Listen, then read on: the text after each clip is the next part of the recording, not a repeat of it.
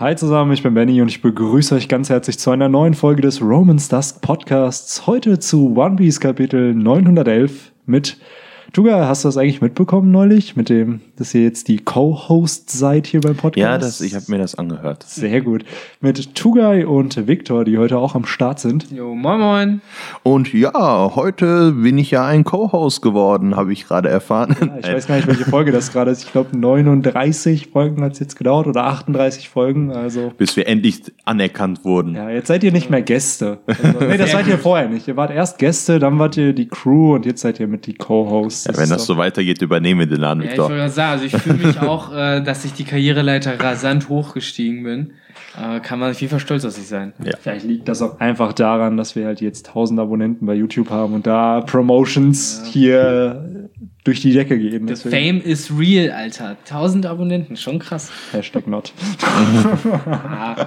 Aber für uns ist das krass. Wahrscheinlich, wenn ihr feiern geht, sagt ihr jetzt immer, dass ihr YouTuber seid, oder?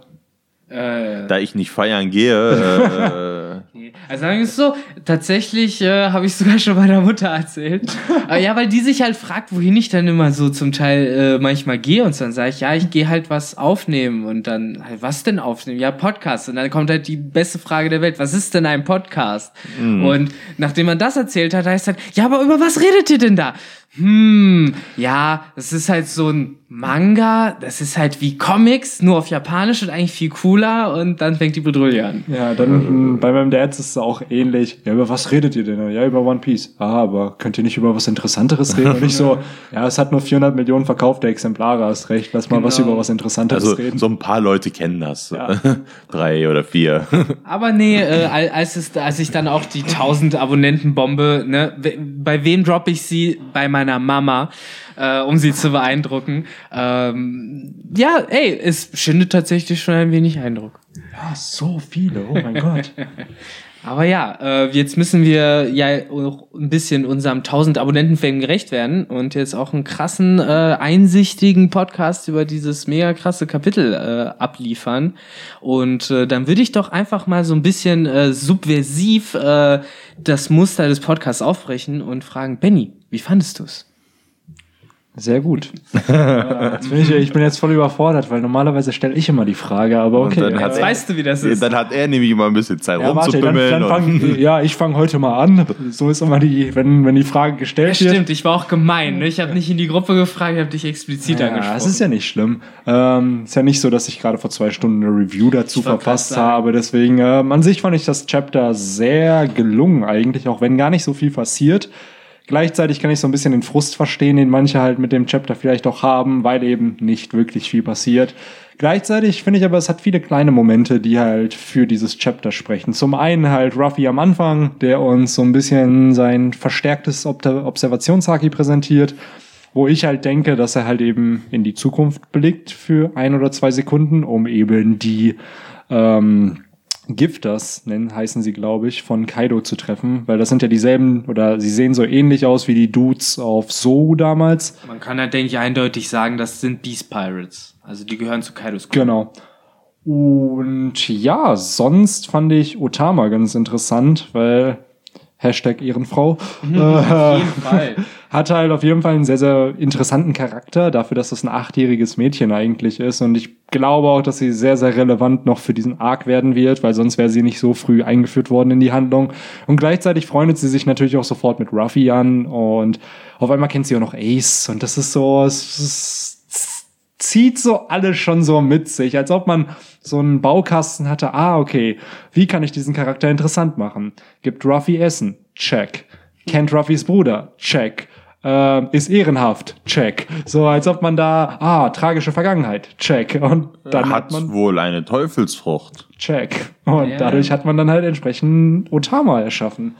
Ja, das war auf jeden Fall ein ziemlich guter, äh, wie soll ich sagen, Querschnitt durch Chapter, den du gerade gemacht hast. Normalerweise äh, werden wir ja von dir ein wenig gerügt, wenn wir voran äh. Jetzt hast du ja so ziemlich Echt? fast schon die letzte Seite. Ja, der Podcast ist vorbei, das war's. ja, das müssen wir jetzt neu aufnehmen, Leute. Ja, tschüss, Aufnahme 2. Danke zwei. fürs Zuhören und bis zum nächsten Mal. Genau. Herzlich willkommen bei Roses. Nein. Ähm, ah ja, Tugai, wie fandest du es denn?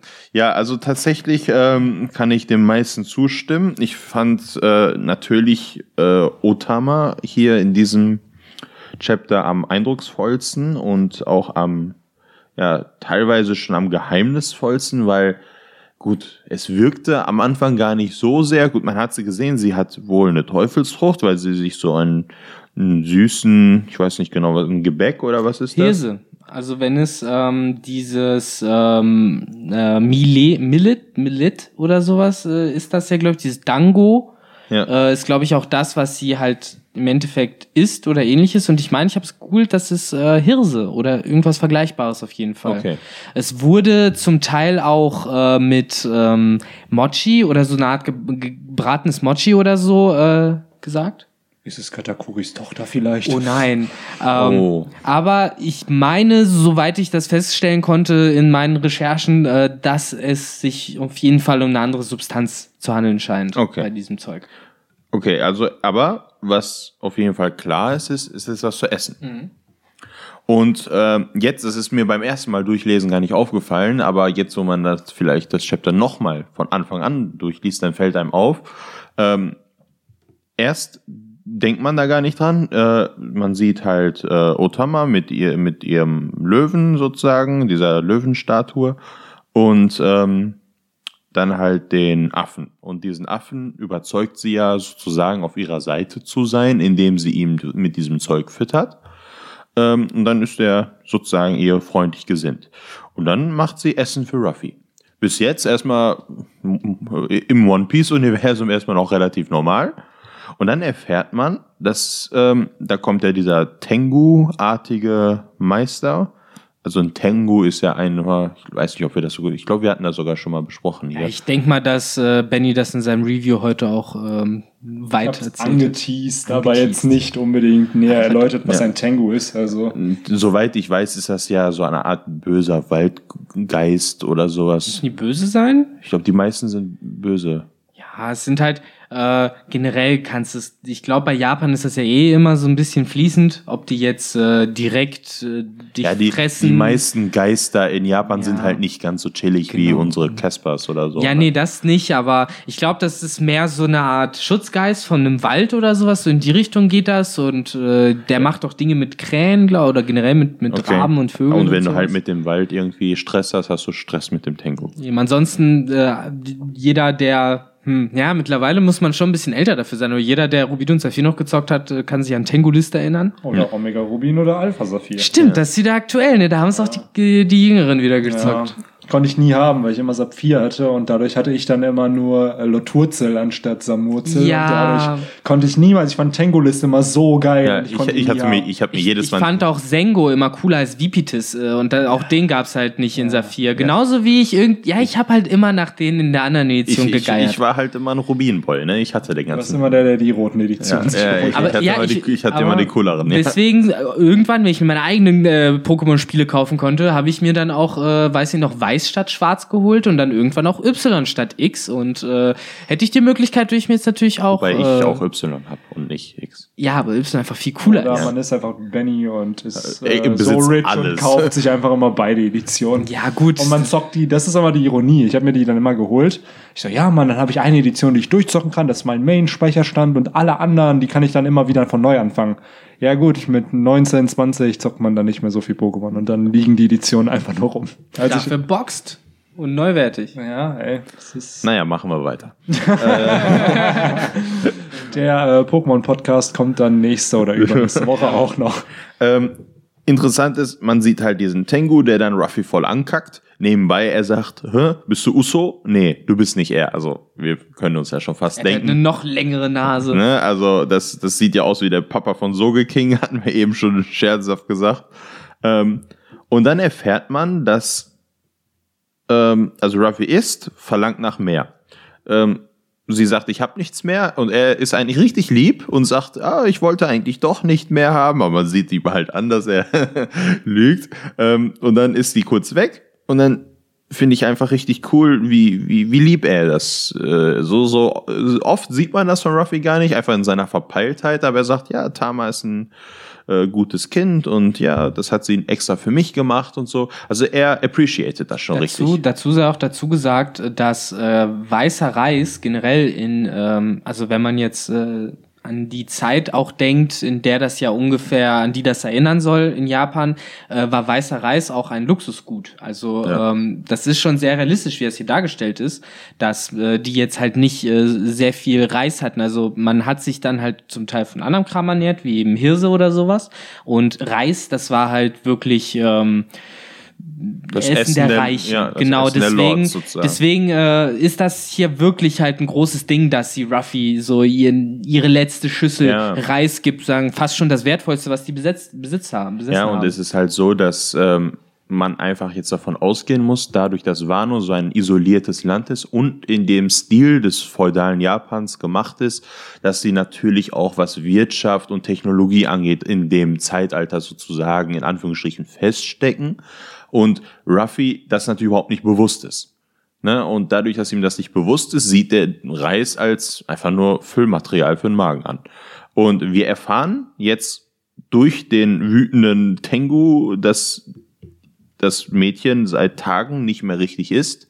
Ähm, sie behauptet ja, sie muss leicht sein und wenig wiegen, äh, weil sie ja eine weibliche Ninja werden will, also eine Kunoichi oder Kunoi Kunoichi. Genau. Kunoichi. Ähm, äh, ich weiß immer nicht mit O und U, das, das verwechsel ich bei mir schon immer. Ähm, und genau, und dann kackt der Geist sozusagen Ruffy an und er, er ist voll aus dem Häuschen, weiß gar nicht richtig, wie er antworten soll, weil ihm das gar nicht klar ist, was er eigentlich gemacht hat. Und dann, als ja das alles erklärt wird, äh, stellt sich raus, dass sie praktisch zweimal im Jahr Reis isst äh, mit dem bisschen Arbeiten, was sie da macht, dass sie halt äh, Bambushüte bzw. Strohhüte sich macht. Ich glaube schon, dass die Hardcore am Hasseln ist, nur dass diese Hüte nicht gut, nicht gut, nicht unbedingt das beste Produkt vielleicht sind, um einen hohen Ertrag zu erzielen. Ja, also. eben. Also sie könnte wahrscheinlich mehr machen, wenn sie was anderes machen könnte. Ja, vor allen Dingen halt auch, wenn sie äh, aus diese aus von diesem Ort weggehen würde, wo sie halt auch ständig von äh, den Beast Pirates geplagt wird. Aber sie meint ja, sie kann nicht gehen, sie muss warten auf Ace, der sie getroffen hat, dem sie vielleicht damals schon das Hütestricken beigebracht hat. Aber da frage ich mich echt, wie das sein kann, weil Ace ist vor zwei Jahren gestorben, da war sie sechs Jahre alt. Also wann hat sie Ace dann getroffen? Also dann muss das ja schon eine Zeit gewesen sein, wo er dann auch bei der Whitebeard Piratenbande war und also im Internet äh, natürlich ominös, aber meine ich aufgeschnappt zu haben, dass sie um die vier oder fünf Jahre gewesen sein müsste, als äh, Ace da gewesen ist. Ähm, klingt realistisch, aber ich weiß halt nicht, ob ein vier, fünfjähriges Mädchen halt, ja, wobei es wird halt noch ein bisschen die One Piece Geschichte passen, wenn sie schon gut genug Hüte machen konnte, dass sie es Ace noch beigebracht hat irgendwie. Ähm, auf jeden Fall finde ich es halt mega faszinierend, so dass du jetzt endlich diesen Bogen gekriegt hast, den äh, man in 555 ja schon angedeutet gekriegt hat in dem Kapitel, wo Ost Junior ja davon erzählt, wie Ace diesen Strohhut für ihn gemacht hat und wie er in Wano gelernt hat, wie man sie halt macht. Ja. Die erste Erwähnung, nee, die erste war noch früher, hast du ja gesagt, ne? Von Wano? Von Wano. Von, von Wano war in Kapitel 448. Stimmt, noch mal früher. Krasser das Scheiß. Das war Thriller Bark, Dr. Hockback, der da drüber gesprochen hat. Ja, und im 555. Nee, 450 war es. 450 hat Dr. Hockback drüber geredet und Ryuma taucht im 448. Genau, das, das wollte ich fragen. Ja. War das in Bezug zu Ryuma? Nee, oder? in Bezug zu Ryuma. Und dann in 555 dann zum zweiten Mal mit Ace. Und jetzt erfahren wir halt auch, äh, ja, was es mit Ace da aus sich gehabt hat. Also ich denke mal, wir werden mehr davon hören, äh, was er da gemacht hat. Das ist einfach Foreshadowing, Level oder so Übel Sachen gut. vor, wenn man bedenkt, wann war Thriller Bark? 2008, glaube ich, 2007 und wir haben jetzt 2018 so einfach irgendwas da schon erwähnt. Und jetzt kommt es erst raus. Ach ja, by the way, das und das ist da Was und ich da vor euch vor zehn Jahren mal kurz in einem Nebensatz gesagt habe. Genau, das ist eigentlich die ganze Story in diesem ganzen Chapter, was ihr ja. irgendwann in zehn Jahren lesen werdet. Und ich finde, ja, mach ruhig. Äh, ich kann mir nicht vorstellen, wie Oda sich immer freut, diese Payoffs dann so nach zehn Jahren endlich mal rauszuhauen. Weißt du, da steht auf seinem Tisch irgendwo schon seit Jahren und dann oh, ich bin endlich da. Und dann kann er genau das endlich mal einbauen, was er schon seit Jahren einbauen will. Und deswegen. Äh, wie, ich weiß noch, ich weiß, ich, ob ich mir das gesagt Also wie, ich meine, wir haben mal darüber geredet, Benny, so, wenn wir glaubten so, dass, dass Oda so ein, ja, so ein in Leder, ähm, äh, ja, so ein eingeschlagenes äh, Taschenbuch hat, wo dann vorne fett Wano draufsteht. Mhm. Äh, und dann, dass, äh, dass er sich einfach richtig freut, das einfach rauszuhauen mhm. und, und, wie, und wir eigentlich auch das zu lesen. Jetzt sind wir endlich hier. Ich weiß nicht, ich glaube, vor zwei, drei Jahren mal gedacht, ey, wann kommt Wano? Und jetzt sind wir da, ne? Definitiv. Ich hatte, glaube ich, weiß gar nicht, wo Oda das sagt. Ich glaube, es war ein Databook oder irgendein Interview, dass er für Dressrosa, und das hatte ja auch um die 100 Kapitel, dass er dafür 15 volle Notizbücher hatte für Dressrosa. Aber bei Dressrosa muss man dazu sagen, zum einen war es ja nicht sehr kurz. Das meine ich halt, da frage, ähm, worauf ich eigentlich. Zum anderen Oh, sorry, wenn ich ja, jetzt ja, du hast dich halt voll unterbrochen. nee, tut mir sehr leid. Äh, das, worauf ich eigentlich auch hinaus wollte, ist, wenn er so viel für Dressrosa gebraucht hat, ich will gar nicht wissen, wie viel er für Wano dann halt braucht, dann ja mindestens auch 15, wenn nicht sogar 20, 25 von solchen Notizbüchern. Aber worauf ich eigentlich hinaus wollte, das habe ich doch zu Recht unterbrochen, äh, war, sorry, war, dass äh, du auf Dressrosa gleichzeitig sehr viele Figuren hattest und wahrscheinlich deshalb sehr, sehr viele Notizen nötig gewesen sind. Aber wer sagt denn, dass wir das auf Wano nicht haben werden? Ah, das möchte ich nicht bestreiten, aber es war ja allein schon die ganze Strohhutflotte und so. Also Natürlich. ich kann mir halt vorstellen, Dressrosa war halt von der Organisation ein sehr aufwendiger. Ja, aber wenn zum Beispiel auf Wano die Armee so groß wie die Marine sein soll, wie wir das ja immer sagen, ja, da gibt es sicherlich auch so 20, 30 neue Charaktere, die es nur in dieser Armee dann wahrscheinlich vorzustellen gibt. Ja, plus on top Kaidos Bande, plus die ganzen Wano-Leute. Also ich glaube, der Arc wird schon ein Clusterfuck an neuen Charakteren. Jetzt, wo du Kaido erwähnt hast, machen wir mal ein äh, ja, wieder ein Schwenker auf die Story in dem, äh, in dem Chapter. Wie heute die ganzen Transitions machen Ja, will. ich bin heute, ich bin heute gut drauf. Ähm, Oder einfach nur müde. Auch. ja, auch das. Ich musste heute schon um 5 Uhr aufwachen. Also.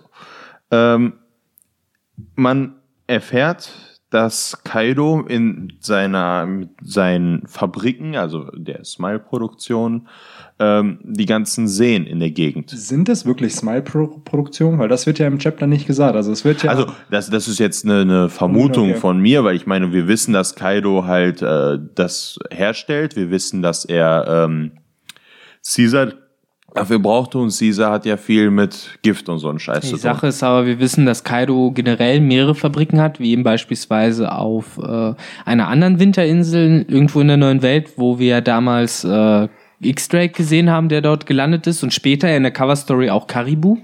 Und Karibu hat dort ja entdeckt, dass auf der Insel beispielsweise hauptsächlich Waffen angefertigt wurden und keine Smiles. Hm. Äh, Kaido ist, denke ich, was seine Industrie angeht, glaube ich, ein bisschen diverser als nur Smiles.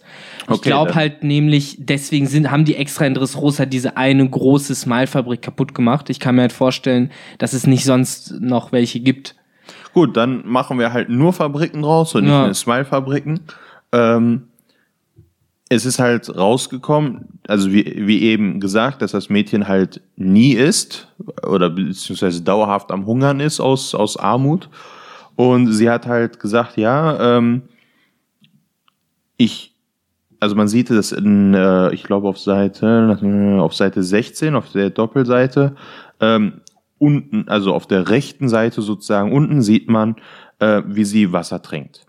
Und äh, man sieht halt, wie, wie sie sagt, es ist beschämend für einen Krieger, ähm, Magengrummeln zu haben und wie man sieht, wie sie halt was äh, trinkt, also aus einem Fluss oder so. Und kurz danach, ähm, nachdem der Tengu Ruffy weiter zu Sau macht, ähm, hört man einfach, wie sie sagt, ja, hör auf, Meister, äh, dieser, diese Person hat mir mein Leben gerettet und äh, beschäme mich nicht, indem ich sozusagen, ja, ich habe ihm Essen gekocht und das war mein Wunsch sozusagen. Und kurz danach sieht man, wie sie halt Wasser erbricht und ähm, der Tengu erzählt dann, also ich nenne ihn die ganze Zeit Tengu, ne, aber bleiben wir einfach dabei, ähm, wie er sie halt, ne, Tama, du Idiot, warum hast du von diesem Wasser getrunken? Und dann erklärt er äh, Ruffy, dass das Wasser in diesem Land so verseucht ist durch die Fabriken von Kaido, ähm, dass man davon eigentlich nicht mehr trinken kann.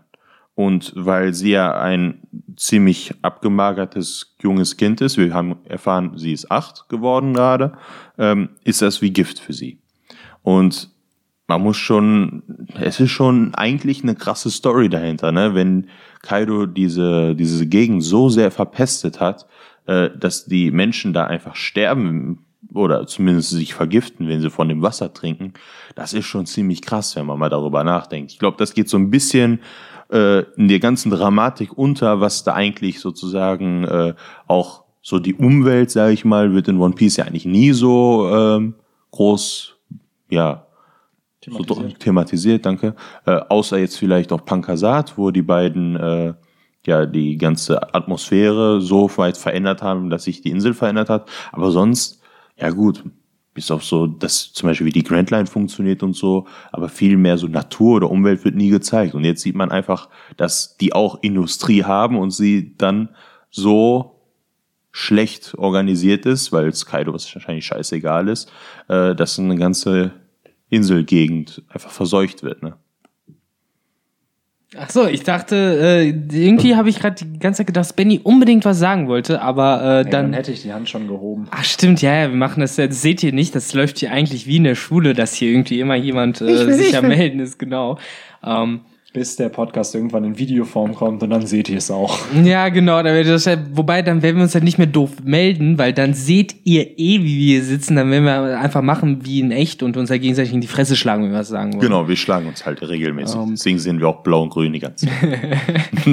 Aber ja, ah. äh, lass mich doch dann ähm, zu dem kommen, was ich so interessant an dem Kapitel fand, weil ich hatte, glaube ich, noch nicht mal die Gelegenheit, äh, so viel wie euch aufgefallen ist. Ja, Victor, so ist das, wenn man die Fragen immer stellen muss, weil ja. Tuga hat sich mal gewundert, warum ich in dem Podcast manchmal wenig sage, so, wenn man der ja, Fragensteller ist. Der Fragensteller. Aus, oder ich habe meine Möglichkeit dafür genutzt, über Pokémon zu reden, das können wir natürlich auch ja, sagen. Chance vertan. so Spre Sprechzeit äh, aufgebraucht. Nee, aber was ich irgendwie interessant fand, ähm, das ist, erstmal fand ich es schön an dem Kapitel, dass wir zumindest mal erfahren haben, äh, was ist genau passiert äh, wieso sind die Strohhüte getrennt? Und zwar äh, bei dem Sturm äh, hat Sanji, so wie ich es verstanden habe, die Frauen und auch Chopper. Was ist mit Brooke? Ja, das habe ich mich generell irgendwie gefragt, weil erstmal heißt es ja, er will äh, Nami und Carrot mitnehmen. Und dann will ja Chopper unbedingt mitkommen. Was Sanji erwidert, nö, ihr seid halt alle zu schwer. Ähm, es gibt ja. aber einen Satz mit Don't abandon us und ich glaube, dass das Brooke ist. Ja, wahrscheinlich. Ich denke auch, dass äh, schlussendlich sich Sanji dazu erbarmt hat, sie mitzunehmen. Ruffy wäre vielleicht wirklich zu schwer, aber der kleine Chopper und Brooke, der halt nichts wiegt, äh, das kriegt er vielleicht dann auch noch mit. Und, und er sagt ja auch, no, you guys are too heavy. Damit meint er wahrscheinlich genau die beiden, weil die Mädels, das ist kein Problem. Ja, im Endeffekt meint er explizit Ruffy fast schon. Ja. Ähm, und ja, mit Ruffys Hilfe gelingt ihm dann halt auch die Flucht von dem Schiff. Äh, nur Ruffy muss halt zurückbleiben, nachdem, äh, was ich übrigens cool fand, die Sunny äh, einen Gesichtsausdruck drauf hatte, einen echten, und äh, erschreckt darüber war, dass jetzt alle äh, abhauen wollen. Ähm, hat tatsächlich der Oktopus aus dem letzten Kapitel gesagt, nee, mein Freund, du bleibst hier und äh, hat Ruffy nicht entkommen lassen, was ich äh, seltsam finde. Es sieht halt nicht so aus, als wäre der Oktopus böse. Er scheint halt mehr Angst gehabt zu haben, dass man an den Tränen in den Augen halt erkennt. Ähm, was ich halt äh, mir halt gerade nicht wirklich einen Reim drauf machen kann, weswegen dieser Oktopus halt Ruffy unbedingt abgehalten hat, außer dass er wirklich so viel Angst hatte, dass er nicht alleine gelassen wurde. Aber wieso? Er kann doch schwimmen. I don't know. Ja, dieser Oktopus sowieso ein bisschen merkwürdig, die würde ich gern mal erklärt bekommen. Das sowieso, aber ich finde Ruffys Verhalten gegenüber seinem Schiff ein bisschen unfreundlich. Also wenn man bedenkt, dass sie ihr Schiff wie ein Nakama behandeln, ist so, ja, ja, cool, äh, ich hau da mal ab, ne, du, du kommst schon klar. Also klar, das Schiff wird irgendwie klarkommen. Aber in dem Moment dachte ich mir schon so, ah, Digga, das ist, das ist dein Schiff, das hat dich so weit gebracht. Du kannst das doch nicht einfach so da lassen, so in so einem Strudel. Klar, das wird irgendwie zurechtkommen, aber das weißt du ja in der Handlung gerade nicht. Ja, was, was hätte Fransuke gesagt? Das hat, der war ja nicht da. Ich wette, der hätte Ruffy halt die Ohren lang gezogen. Ja, so, oh, no way. ja, ja, wahrscheinlich. Ähm, nee, aber wie gesagt, das äh, finde ich zumindest schön, dass wir es herausgefunden haben, wie genau ist das passiert. Und anscheinend sind die anderen auch in Sicherheit. Ähm, was heißt es relativer Sicherheit? Denn so wie ich das aus der letzten Seite verstanden habe, haben die Leute um Hawkins herum schon festgestellt, dass sich eine größere Crew da auch aufhält und nicht nur Ruffy alleine ist. Wie es, äh, weil auf der letzten Seite äh, heißt es ja, dass eine Gruppe, äh, eine Gruppe von Leuten äh, aufgebrochen seien vom Richtungsschiff. Ich weiß jetzt nicht, ob es da jetzt nur um Tama und Ruffy ging und die Tiere oder ob das äh, ein Hinweis auf die andere Strohhütte war. Ähm, könnte halt beides gewesen sein. In jedem Fall äh, denke ich mal, dass Sanji die Situation unter Kontrolle hat, wo auch immer die sind. Hoffentlich.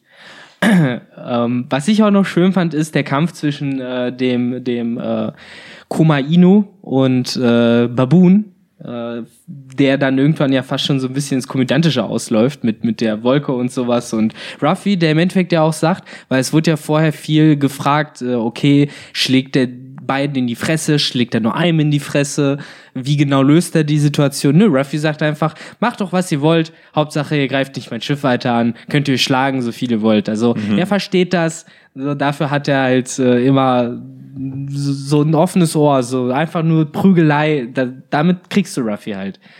Und Ruffy äh, von seiner, von seiner Zeit, wo er trainiert hat, hat es ja schon mit großen Biestern und so, die, die beeindrucken jetzt nicht mehr für ihn, sind das einfach nur kleine Tierchen, mit denen er, ne, und wir haben es ja gesehen an seinem äh, König Saki, wie er dem äh, Baboon sofort gezeigt hat, wo es lang geht, ne, und ja. Das fand ich auf jeden Fall auch ziemlich cool. Das ist ja irgendwie äh, Ruffy, der sich generell immer gut mit Tieren versteht und äh, wie gesagt, hier kann es halt wirklich das Königshaki gewesen sein, weil der Blick ist halt auch ähnlich, aber ich weiß es halt wirklich nicht, ob das. Es muss nicht unbedingt Königshaki sein, es könnte auch einfach in die Richtung wie Shanks am Anfang, wo er dem Seekönig einfach nur in die Augen geguckt ja, hat. Und die, stimmt. Und dann einfach nur gesagt hat, hier, Brudi, äh, pass mal auf, ne? Und dann, äh, ja. Daran erinnert die Szene auch extrem Ich kann mir gut vorstellen, dass das jetzt langsam eine Reference ist. Ja, keine das, Ahnung, in die Richtung in seinem Review Shanks erwähnt geht. hat. Das ist, das hey, was wir nicht gucken. Ich, ich guck doch deine Videos nicht, Junge. Voller Low Content. Nee, also tatsächlich, Nein. tatsächlich musste ich heute arbeiten, habe das Chapter auch bis eben gerade auf Bennys Sofa auch noch nicht gelesen gehabt. Aber du hast die auch sonst nicht vorher gelesen. Doch, manchmal lese ich das. Manchmal mache ich meine Hausaufgaben. manchmal. Ähm, eine Sache hatte ich eben äh, vergessen. Ich hatte ja eine etwas längere Ausführung, weswegen ich überhaupt mit Tama angefangen habe. Ähm, das habe ich gar nicht zu Ende gebracht eigentlich. Das ist by the way bei Tuga immer so schön. Der fängt eine Geschichte an. Und hört dann, bei 14 dann, anderen dann, auf. genau, dann fängt er mit 14 anderen an, dann redet man über die 14 anderen und dann kommt so, ach, by the way, ich habe ja vor vier Stunden irgendwie mal kurz in einem Nebensatz das erwähnt. Das möchte ich gerne jetzt noch zu Ende führen. Und sowas ist das gerade so. Ja, für die Leute, die das noch nicht gemerkt haben, ich rede manchmal viel.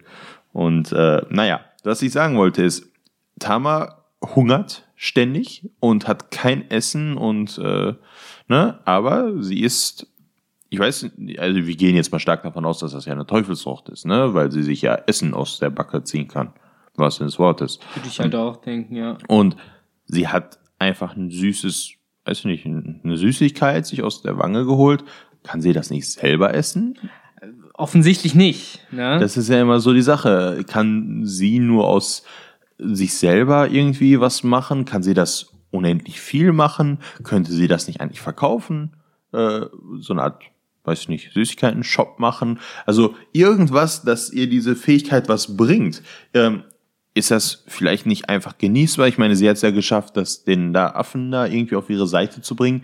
Ist das was eher hypnotisches oder ist das einfach nur, weil es lecker war, dass der Typ auf äh, dann, also der Affe dann auf einmal lieb wurde? Das, das habe ich mich halt auch die ganze Zeit gefragt, ob diese Teufelsfrucht halt wirklich eine Frucht ist, um halt Essen herzustellen oder ob es halt dazu da ist, eine Substanz herzustellen, die dann halt eben eine bestimmte Wirkung ausübt. Weil mhm. dieser, sie sagt ja auch am Anfang des Kapitels, dass sie schon seit Ewigkeiten versucht, diesen Bambun auf ihre Seite zu ziehen und dass es jetzt endlich geklappt ist. Also sie hatte das wohl schon wahrscheinlich schon länger vor. Ja. Und gerade erst nachdem er das gegessen hat, wird er ihr ja so loyal gegenüber.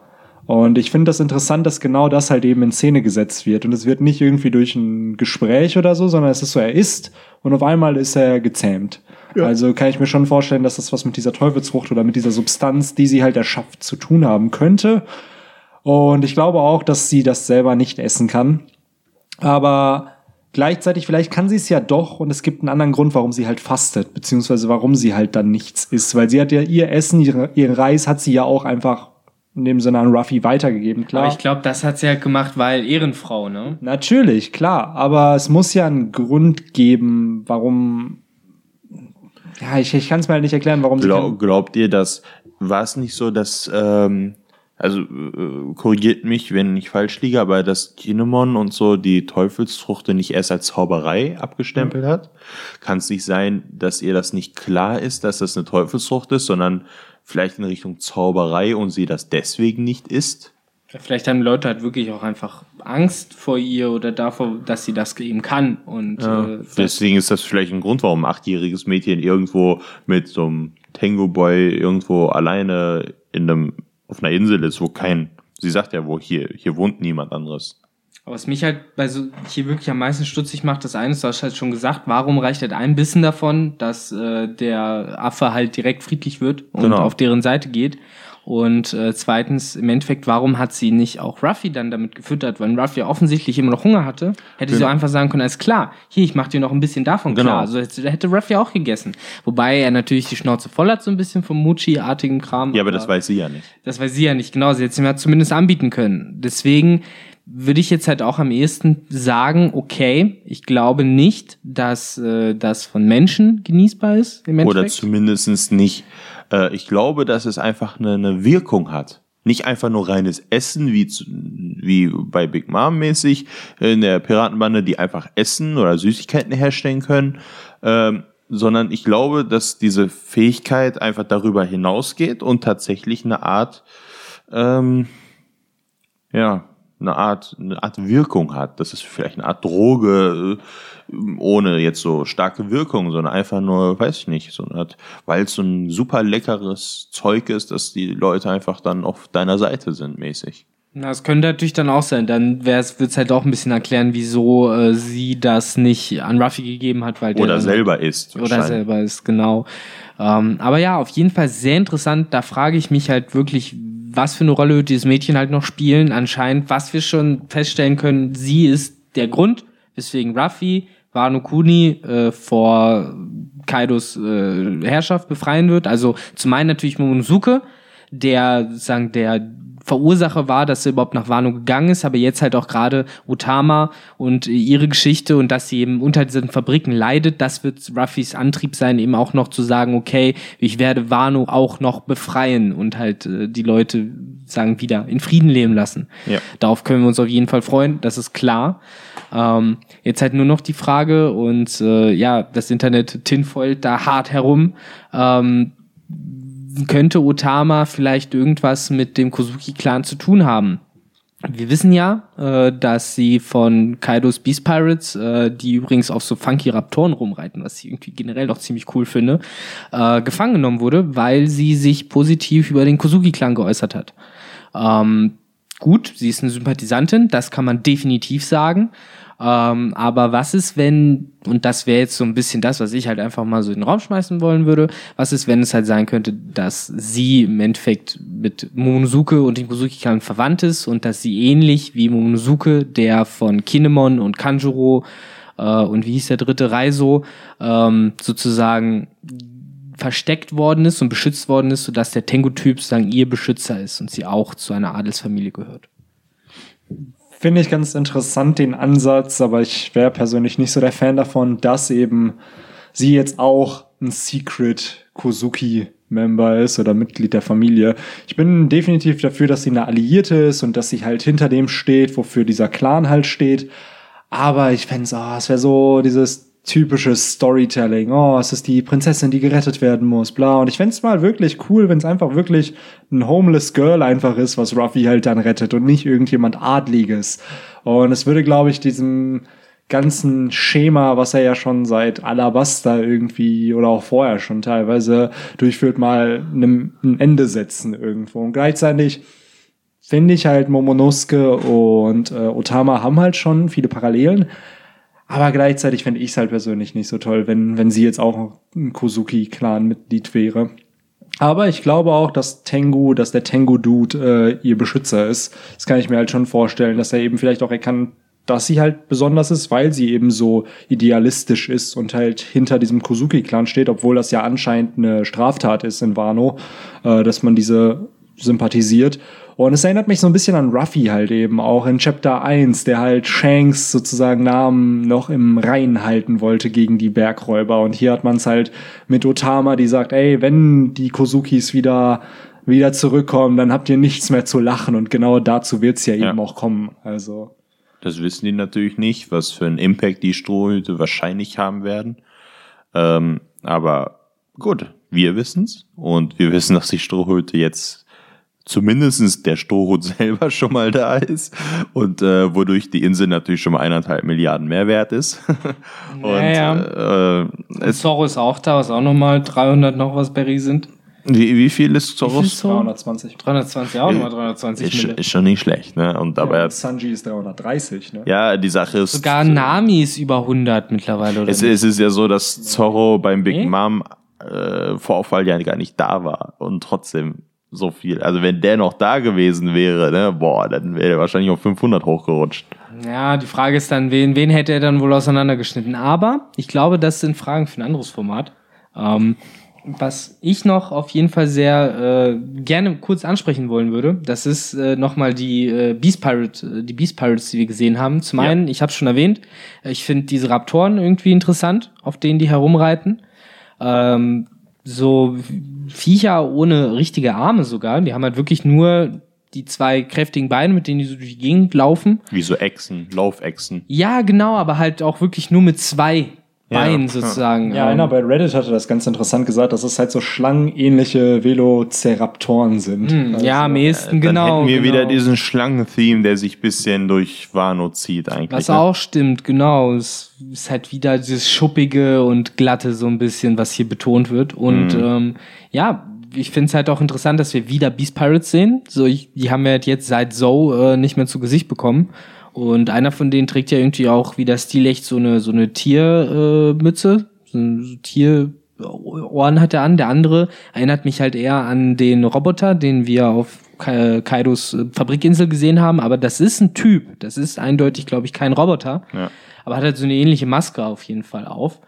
Ähm, ich finde es halt am ehesten wirklich cool und das hat mich irgendwie ein bisschen gefreut einfach daran, äh, dass Ruffy halt in der Lage war, diese beiden so fix einfach zu one-shotten. So, das sind halt wirklich Leute von einem Kaiser. Und Ruffy hat halt null Probleme, die halt im Grunde Boden zu rammen, so, weil die halt gar keine Herausforderung für ihn darstellen. Und äh, das sind halt Leute, wo, wo ich mir immer wieder in den Kopf drängen muss, alles klar. Das sind Leute, so wenn, wenn damals einer von denen auf dem Baratie gewesen wäre, der hätte das ganze Baratie versenkt wahrscheinlich. So nach dem Motto. Ja. So der hätte Don Creek und hätte sie alle in die Tonne getreten, vermutlich. Sehr wahrscheinlich. So, und äh, das ist schon beeindruckend. Und das sind hier einfach No-Names, die keinen Namen haben. Und was auch Victor sagt, wie schnell sie ge-one-shottet werden. Sie visieren Ruffy an und auf dem nächsten Bild sieht man so eigentlich, okay, cool, ich mache jetzt einen Schuss und dann sieht man von der Seite schon diese paar schwarzen Striche, wo es man einfach weiß, okay, ja das ist, ist so, so, so, eine, so eine Art äh, die äh, Versoundlichung von Geschwindigkeit. Monomopoesia. Genau. Das stand damals auf deinem Zettel, den wir in Deutsch bekommen haben. Ja. Mit den ganzen äh, Dingens benutzt. Jetzt ja. habe ich das Wort vergessen. Stilmittel. Stilmittel, genau. genau. Jetzt, jetzt äh, sind wir quitt. Ähm, ja, und daran sieht man, als du dir sowas merken kannst, man. Naja. ähm, Tja, und ihr macht euch über mein Datengedächtnis immer lustig, ne? Siehst du? Also ich, ich, weiß die wichtigen Dinge, zum Beispiel, wann Burger King aufmacht, Du kennst halt die ganzen Burger King Gutscheine auswendig. Ja, also irgendwie, äh, ne, also wann, wann der Laden zumacht, also solche Sachen weiß ich, ne, aber doch nicht so, naja. Und ich finde es einfach geil, dass der, was er bei ähm, Katakuri gelernt hat, dass er das direkt umsetzt, nämlich der Schuss ist noch nicht da. Also wir wissen ähm, nach dem Timeskip auf dem äh, Sabaoti Archipel, wie gut er ausweichen kann. Also sein Vorsehungshaki, heißt so Vorsehungshaki, ne? Peaks Pfeife.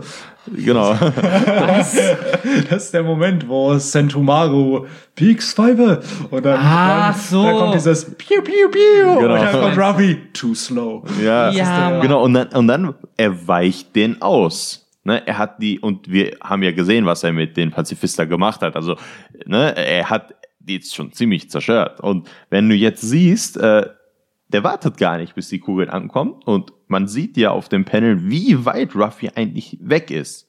Und der haut ihm, bevor der Schuss kommt. Und man sieht auch, dass das von hinten ist. Also, egal wie gut Ruffy ist, der kann den jetzt aus rein physikalischen Gründen ja gar nicht gesehen Ja, haben. es ist halt Haki, ne? Genau. Das heißt, er hat, bevor der Schuss kam, bevor er das bemerkt, dass da was kommt, schon gesehen, dass da was kommt. Heißt, äh, in die Zukunft gucken, à la Katakuri, Ja. ein, zwei Sekunden mindestens, weil so lange muss es gedauert haben, bis der Arm bei dem Typen im Gesicht landet und äh, natürlich bevor der Schuss kommt. Also alles zusammen rausgerechnet, so ein, zwei Sekunden hat er safe, die er in die Zukunft gucken kann. Auch voll geil, wie Brûlé damals noch gesagt hat, ja, das wirst du nie lernen, du wirst niemals so stark wie Katakuri. Und jetzt irgendwie gefühlt 25 Chapter später zieht er halt genau sowas ab. Ja. Also, Daran sieht man auch, wie Ruffy mittlerweile auch sein Lerntempo äh, schon angezogen hat von härteren Sachen. Ich meine, so was die Rasur hat er auch relativ schnell äh, von Bruno damals ähm, ja, adaptiert, aber sowas wie die Zukunft gucken ist dann doch ein bisschen was, was anderes als äh, irgendwie, weiß nicht, auf den Boden tippen oder so, ne? Naja, klar, auf jeden Fall. Wie gesagt, das, das fand ich sehr angenehm zu sehen, dass man dann zum ersten Mal dieses neue Observation Haki in Action äh, erlebt, erleben konnte. Ähm, zum anderen möchte ich auch sagen, was ich noch besonders interessant war, äh, fand, ist, dass Ruffy da mit äh, so einem äh, ja mega Lächeln durch die Gegend läuft, halt äh, schon übelst Spaß dran hat, da durch diesen äh, Strand zu laufen und halt überall ist Action, da prügeln sich Viecher, da wollen irgendwelche Leute es wieder wissen so und er meint halt auch so, ey, this beach so sure is noisy, so hier ist halt echt eine Menge los. Ja. Und äh, das scheint ihm halt auf jeden Fall zu gefallen. Und äh, da muss man sich halt fragen, ist er vielleicht ein bisschen mehr als nur Future äh, Haki auf Ruffy übergegangen von Katakuri? Also auch so ein bisschen diese Kampfeslust, äh, die hier auf jeden Fall zu sehen ist. Ähm, man kriegt hier ja auch so ein bisschen ähm, die ersten ähm, Anhaltspunkte auf einen Charakter namens The Headliner. Ich fand es übrigens ganz komisch. Ähm, das ist ja der, mit dem äh, die beiden anderen von den Beast Pirates ja über ihre äh, Denden-Mushi, äh, über die, wie heißt denn das deutsche Wort für Denden-Mushi? Teleschnecke. Fucking Teleschnecke. Äh, kommunizieren. Äh, anscheinend sind die ihm halt irgendwie Rechenschaft schuldig. Ich habe keine Ahnung, wieso er Headliner genannt wird, weil es ist wirklich nur der Hauptakt eines Konzerts. Andere Bedeutung hat dieses Wort nicht. Äh, weswegen ich ja glaube, dass es in dem Fall von Oda wirklich einfach nur als Deckname genutzt wird, praktisch. Also so eine Art, es ist kein Titel oder eine Position oder Job, sondern wirklich, glaube ich, ein Name. Äh, und zwar der Deckname von dem guten alten Basil Hawkins, den wir auch äh, schon echt lange nicht mehr gesehen haben. Ähm, der jetzt scheinbar vernünftig wie er ist, sich äh, Kaido angeschlossen hat, anstatt es wie Kid zu versuchen und sich mit ihm zu prügeln und dann in einem Gefängnis zu landen. Ähm, ja, und jetzt äh, taucht er halt schon als Headliner auf und kommandiert da Kaidos Truppen durch die Gegend. Genau, also ich meine, wenn man, wenn ich, ich weiß gar nicht, hat man Hawkins nach dem Sabaody-Archipel-Vorfall eigentlich nochmal gesehen? Naja, man hat ihn doch gesehen, als äh, er da mit Apu und Kid zusammen auf der einen Insel saß. Die haben ja ihre Allianz gründen wollen, um Shanks Genau. äh, zu jagen und dann kam Kaido, hat die Party gecrashed. Okay, also. Das war nach dem Zeitsprung schon. Genau. Und wir sehen jetzt, er nennt den Kaido Sun. Er ist der Headliner, also ne, die Hauptperson. Ne? Ja. So kann man Headliner auch übersetzen, ne? So sowas wie die, Hauptdarsteller, sag ich mal. Ja, genau, jetzt, der, der Haupt. Genau, die, die, der wichtigste Punkt sozusagen also in der Story von dem jetzt. Und ja, er ist der Headliner der Beast Pirates, so wird er vorgestellt. Und wir kennen ihn ja als den Magier, seiner eigenen Piratenbande. Ähm, und er gehört halt zur Worst Generation. Und hat damals, ähm, auch wenn man nicht viel von ihm gesehen hat, man hat gesehen, dass er auf jeden Fall irgendwas Beeindruckendes kann, dass er zum Beispiel in die Zukunft gucken kann oder Sachen ausrechnen kann. Ähm, wurde er gegen ähm, Kizaru da, äh, ge, was heißt gekämpft? Der Typ stand vor ihm, wollte ihn verprügeln. Er hat gesagt, gut, die Wahrscheinlichkeit, dass ich gewinne, ist 0%, ich lasse es einfach.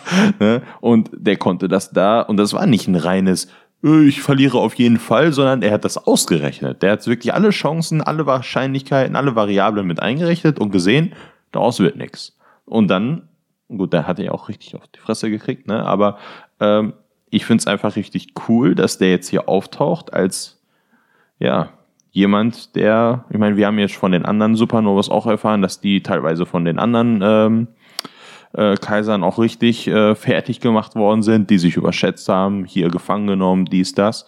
Und Basil ist nicht gefangen genommen, sondern der ist auf einmal, gehört zu Kaidos Bande und ist offensichtlich jemand ziemlich Wichtiges. Ne?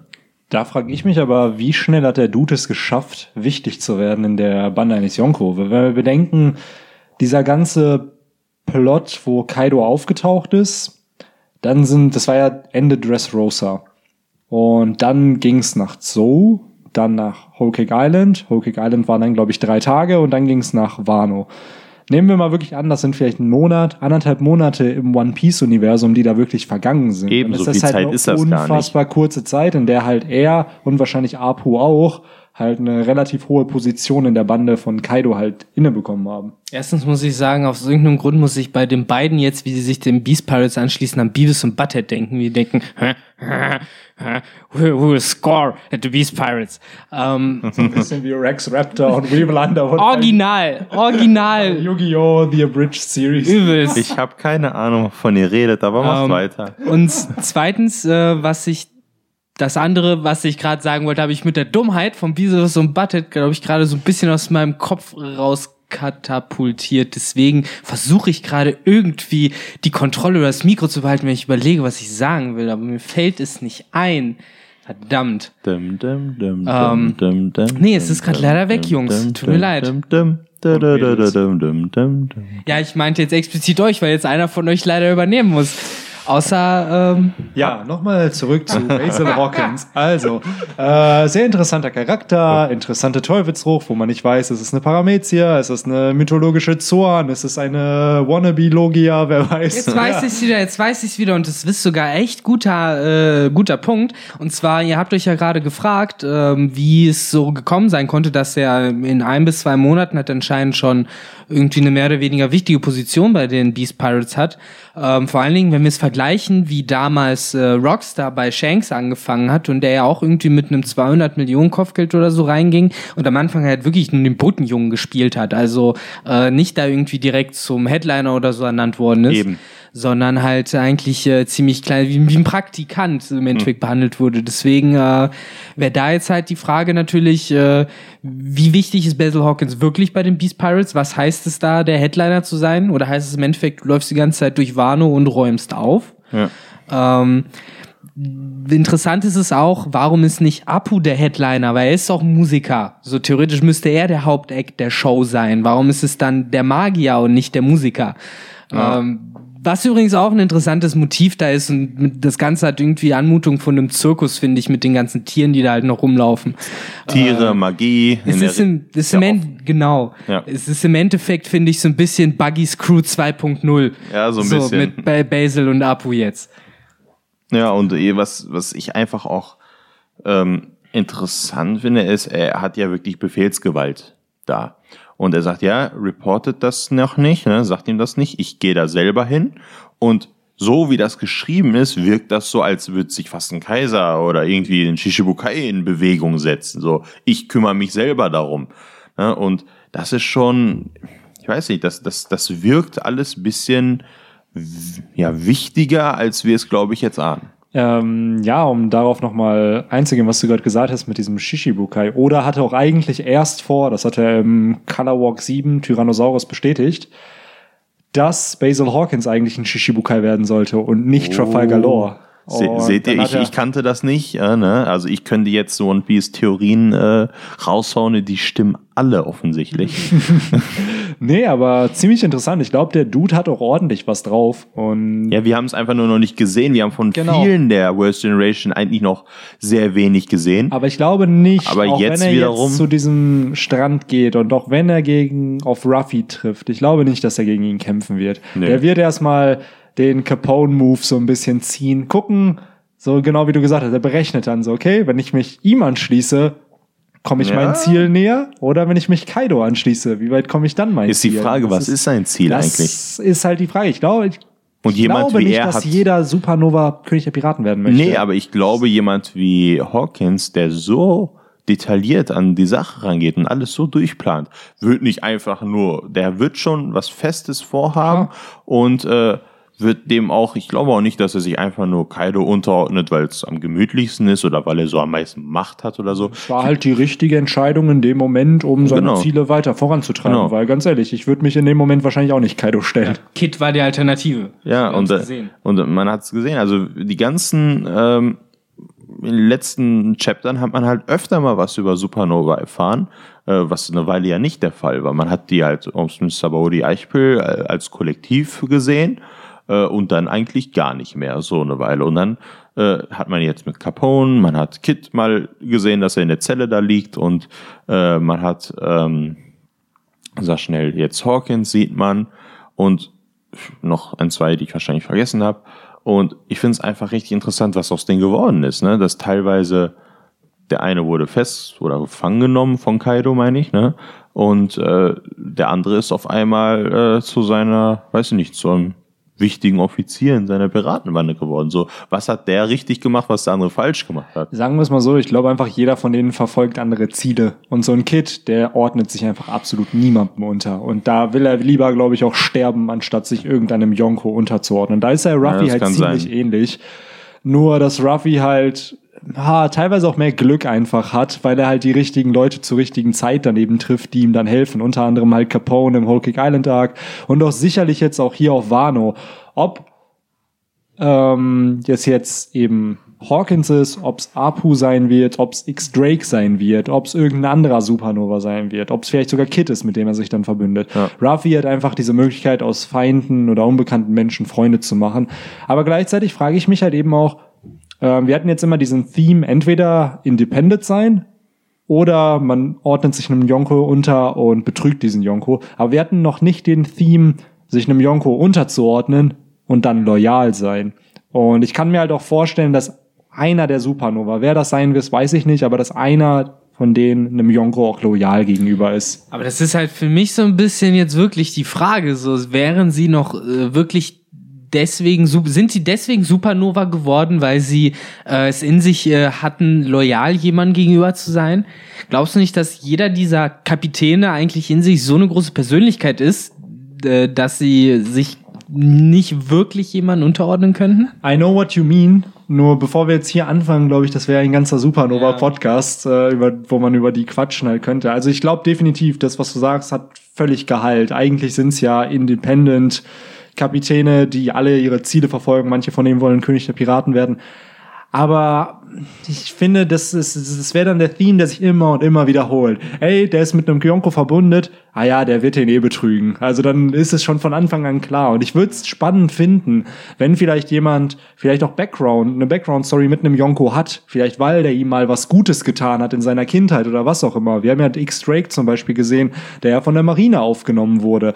Gut, die hat er dann auch betrogen, aber es ist so, vielleicht hat ja einer von den äh, Supernova, von dem wir halt jetzt noch nicht so viel wissen, auch was mit Yonkos schon in der Kindheit zu tun gehabt und dadurch dann entsprechend einen Grund, loyal zu sein. Ja, Tugay? Ähm, ich, ich denke mal, dass das, äh, Dankeschön, Benny. Äh, ich denke mal, es kann sein, dass wirklich vielleicht mit Hawkins auch der erste echte Kampf gegen einen Supernova stattfinden könnte jetzt, ne? Also, ich frage mich, ob der Kampf jetzt wirklich äh, zwischen Hawkins und Ruffy dann all out, bis einer verliert, äh, gehen wird. Ähm, weil gerade Hawkins ja vorher schon weiß, ob das so Sinn macht zu kämpfen oder nicht. Ähm, ja, es ist spannend. Ach ja, ich hatte nebenbei äh, Bonnie vergessen als Supernova, die in letzter Zeit erwähnt worden sind. Also wie gesagt, es, es, tauchen viele auf, auch kurz nur. Wir sehen, Bonnie hat ganz andere Ziele, ob sie zu den Revolutionären gehört, ob sie irgendwelche privaten äh, ja, Gründe hat, da zu sein äh, auf dem Reverie. Ähm, also Kuma wahrscheinlich, was sie, ja, was für eine Verbindung sie zu ihm hat, das wissen wir ja noch nicht.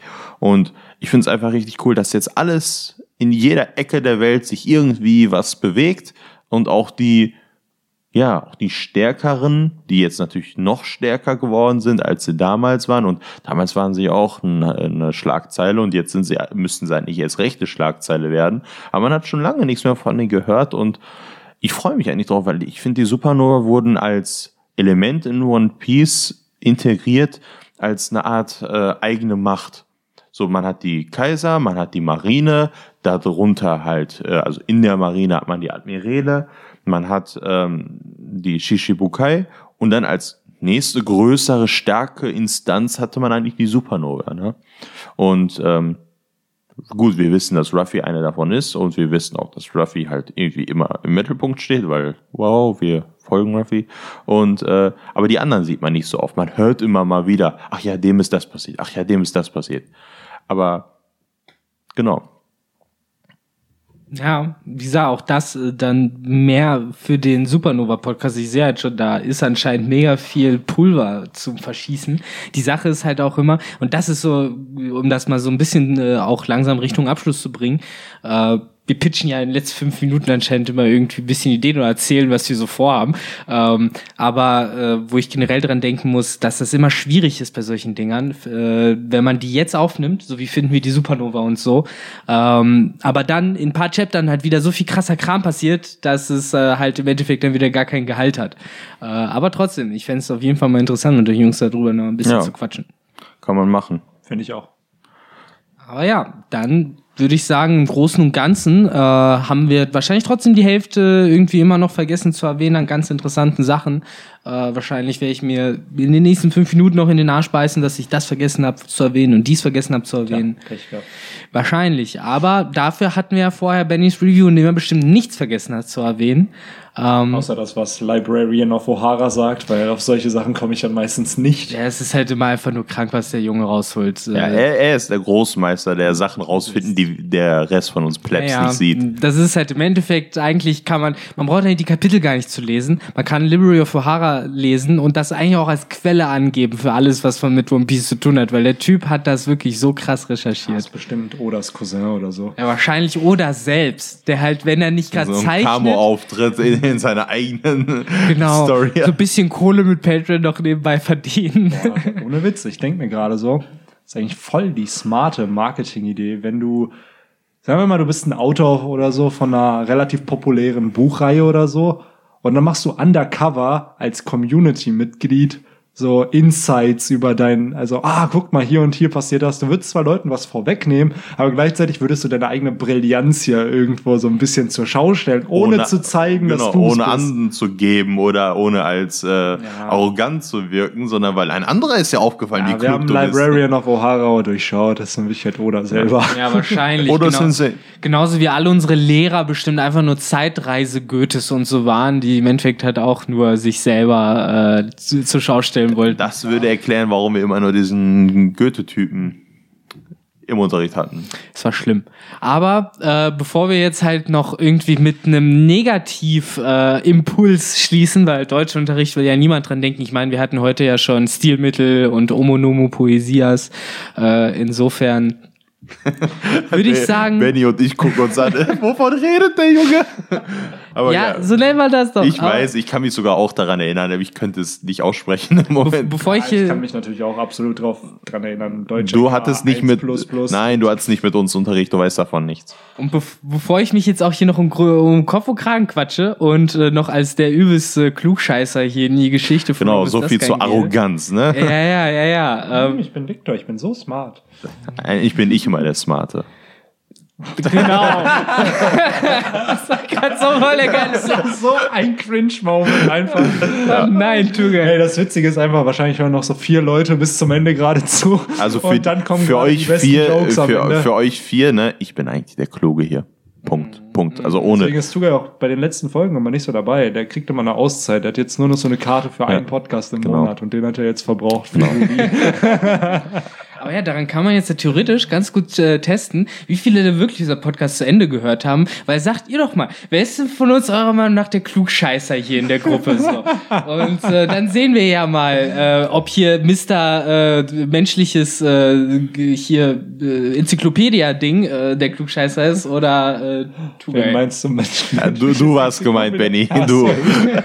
ja, wahrscheinlich. Welches Chapter war nochmal 458 und oh, 400? Wir können das echt mal testen. Das wäre sogar echt ohne Witz, das könnte ein Format eigentlich mal sein. So im Sinne von, ihr stellt mir Fragen, ey, wann ist wann und was, in welchem Chapter. Wobei, das könnte man vorbereiten, dann wäre das nicht authentisch. Na, es, das müsste man live machen. Das live machen, Video und dann sieht man, dass du ja, das wäre ich das wirklich raushaust. Ey, der Junge weiß Du brauchst Zahlen. einen Gegner. Eigentlich müssen wir halt äh, irgendwie andere Leute irgendwie fragen, die Ja, halt ist ja auch nicht schwierig, viel also- über One Piece wissen. Also, Oder wir schmeißen mit Dartpfeilen auf dich. Hä? Jedes Mal, wenn du was daneben machst, kriegst du einen Kriegst du so, ne, ich krieg so wie im Ja. Anime so, so, so, so einen Strich so durch mein Herz. So, das Genau. ist- Okay, aber ich dachte einfach, wir besorgen Schleim. Das wird mir irgendwie mehr Spaß machen. Aber da musst du Ja, ohne. Witz, es gibt genug Leute. Ich habe ja auch gesagt, es kommen ja später noch Gäste in den Podcast irgendwann. Ich schätze nicht mehr dieses Jahr, aber spätestens oder frühestens, spätestens Ende des Jahres, frühestens Anfang nächsten Jahres.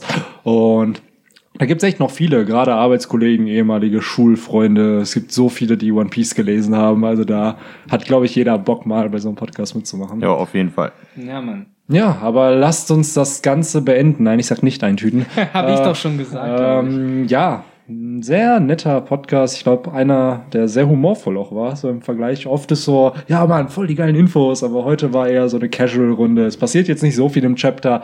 Da hat man dann immer. Oberflächlich passiert nicht Ja, viel. aber dieser, da, die Dynamik. Sorry, ich habe dich wieder unterbrochen, ne? Das passiert dann so ein dauernd. Assi, ne, Victor? Du bist bald auch nicht mehr im Podcast, ne? Also, Er wird wieder zum Crewmitglied ja, ich wollte degradiert. gerade sagen, du bist degradiert. Ich wollte ich wollte es auch kurz eigentlich so ein bisschen beschrieben haben, woran diese komische Dynamik liegt. Ich glaube, es liegt daran, dass ich ausgeschlafen bin, da heute halt Donnerstag und nicht Freitag ist, Tugai todmüde ist und Tugai anscheinend, wenn er müde ist, mega witzig ist. Ich, wenn ich ausgeschlafen bin, halt äh, entsprechender Ego-Wichser bin, der ständig nur quatschen will. Und Benny ist halt Benny. So, wie immer halt. Und, Der Junge äh, geht ja auch früh ins Bett und wacht auch früh auf, wie ein normaler Mensch. Und Ey, ich bin gestern noch eine Casual Story, dann können wir beenden. Ich hatte gestern einfach kein Internet. Auf Ja. einmal ist einfach mein Internet weg gewesen und ihr wisst ja, dass mein Handy kaputt ist, schon seit gefühlt einem Jahr. Und auf einmal war ich in der Steinzeit. Ich war halt also wirklich, wie in Wano ich sozusagen. konnte, ich wollte mich mit Victor für einen Podcast treffen, ich konnte ihn nicht kontaktieren. Es hat draußen geregnet, ich hatte kein Internet und ich hatte kein Handy. Und da habe ich echt, ich habe bei meinen Nachbarn geklingelt, um deren Internet zu nutzen. Die sind nicht da.